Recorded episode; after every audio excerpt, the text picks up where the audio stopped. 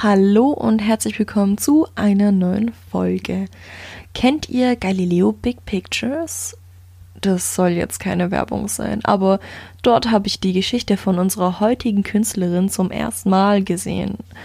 Und ich fand die Story verrückt. Sie ist keine Malerin, so wie die anderen Künstler in unserem Podcast. Sie ist die erste Fotografin, die ich hier vorstelle. Heute geht es um Vivian Dorothy Meyer. Die Geschichte über Vivian war ein Community-Wunsch. Dankeschön für den Vorschlag. Ihre Fotografien gelten als kunsthistorisch bedeutsame Zeitdokumente über die zweite Hälfte des 20. Jahrhunderts. Zu Vivians Lebzeiten hat keiner über sie berichtet.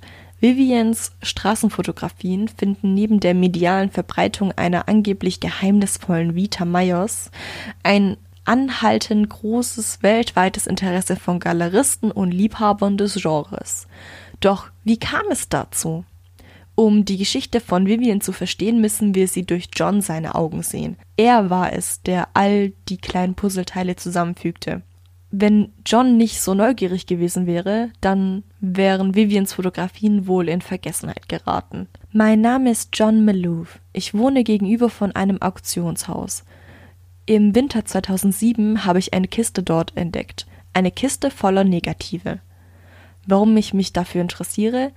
Ich schrieb zu der Zeit an einem Geschichtsbuch und dafür brauchte ich Fotos aus der Zeit. Es war mir wichtig, dass es Fotos waren, die Chicago zeigten. Also hielt ich die Negative gegen das Licht. Es gab mehrere Kartons mit den Negativen. Ich bot auf den größten und zahlte dann 380 Dollar dafür.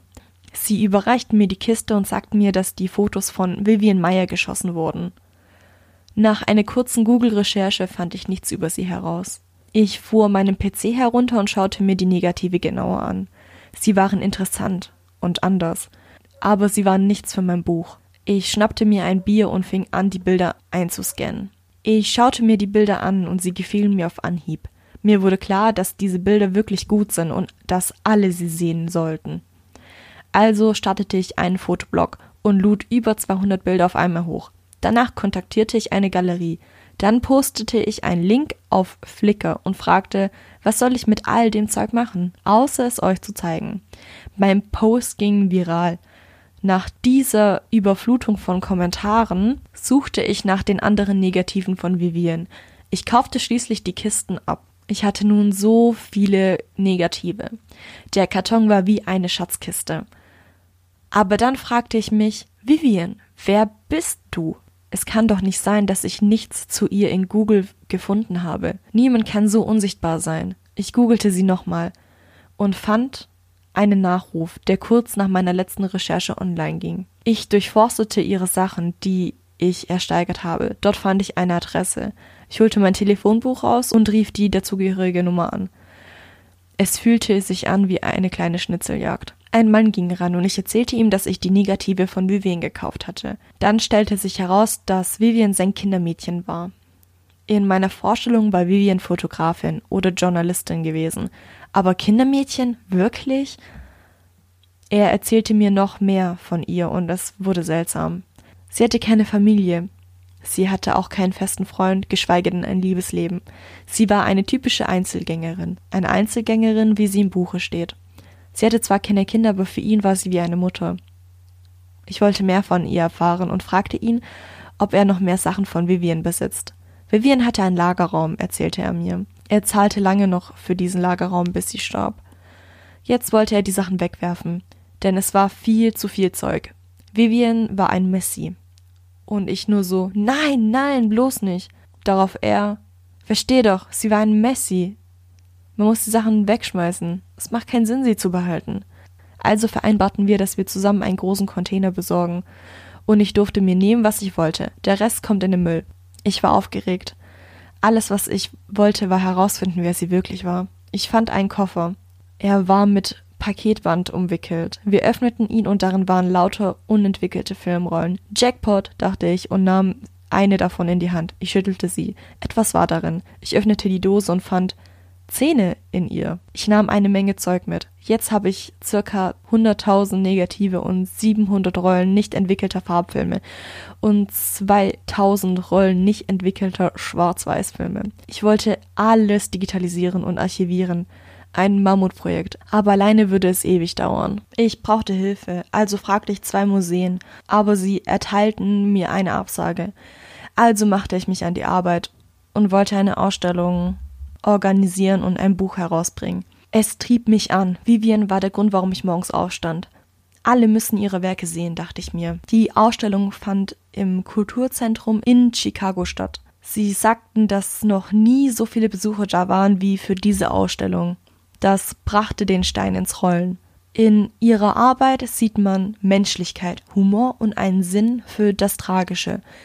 Es fasziniert die Menschen. Sie hat einen Blick den Blick, den sich Fotografen wünschen. Das Leben, der Ort, sie schafft es alles einzufangen. Ich wollte als nächstes herausfinden, ob sie jemals jemanden ihre Arbeit gezeigt hat. Sie sagen heute, dass wenn Vivian damals ihre Arbeit publik gemacht hätte, dann wäre sie wohl berühmt geworden. Warum tat sie das nicht? Man erkennt deutlich in ihren Fotografien, dass sie wahrscheinlich Vorbilder hatte. Ich hatte noch keine befriedigende Antwort auf mein Warum. Ich suchte also nach noch mehr Hinweisen rief hunderte Menschen an, in der Hoffnung, jemand würde sie kennen.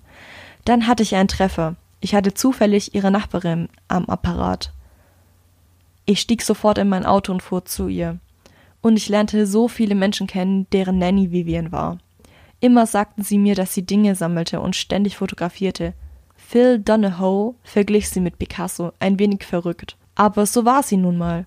Sie war zurückgezogen und es war ihr wichtig, dass sie ihren persönlichen Raum, den sie in der Wohnung ihrer Arbeitgeber hatte, jederzeit abschließen konnte. Sie sagte dann, öffne niemals diese Tür zu meinem Zimmer. Das machte sie schon damals mysteriös. Ich lernte auch eine Freundin von ihr kennen. Sie hatte nicht viele Freunde. Sie erzählte mir, dass sie tolle tiefe Gespräche mit Vivian hatte und dass die Kinder sie liebten. Bei ihr waren sie frei, denn es gab nicht viele Regeln. Eine Regel war, lass dich nicht auf der Straße überfahren. Sie liebte jedes Kind gleich. Jeder Ausflug war gleich. Sie hatte eine gewisse Routine. Mit den Kindern ging sie als erstes in ein Kaufhaus. In die Süßigkeitenabteilung. Dort durften die Kinder probieren und sie kaufte und sie nahm ganz viele Gratisproben mit, bis sie Hausverbot bekam. Dann wurden Bilder gemacht oder Sachen auf der Straße gesammelt. Zu Hause angekommen, sortierte sie alles mit den Kindern. Eines ihrer Kinder wurde angefahren, Robbie. Zack, war ihre Kamera schon da und sie fotografierte den Unfall. Ihn, wie er auf der Straße lag, wie seine Mutter kam, wie sie erleichtert war und wie sie mit dem Polizisten sprach. Das Kind und die Mutter waren nicht sauer auf Vivian, denn es war normal, dass sie immer fotografierte. Sie war auch sehr politisch, sie war immer über die aktuelle Lage informiert und ging mit einem Kassettenaufnahmegerät in den Supermarkt und befragte dort die Leute. Und immer wenn jemand sagte, ich weiß nicht, sagte sie, Sie müssen eine Meinung dazu haben, vor allem Sie als Frau. Ich widmete mich den Kassetten und konnte endlich ihre Stimme hören. Sie hielt alles fest. Dann fand ich das Foto, was alles veränderte. Ein Selbstporträt. Heute würde man wohl Selfie dazu sagen. Sie steht vor einem Fenster oder auch Schaufenster, der Blick nach rechts. Je weiter ich suchte, desto mehr Bilder fand ich von ihr. Ich stellte sie mir ganz anders vor.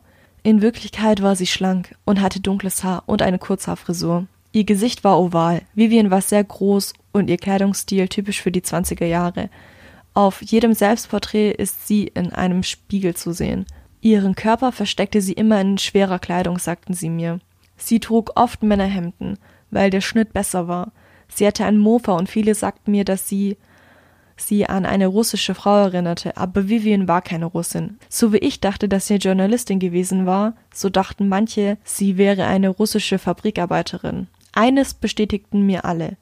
Sie hatte immer, immer ihre Kamera dabei. Meistens trug sie sie um den Hals. Sie fühlte sich auf der Straße wohl. Sie fotografierte meistens von unten, unauffällig. Sie versuchte unsichtbar zu sein, und so bekam sie diese starken, wundervollen Fotos hin.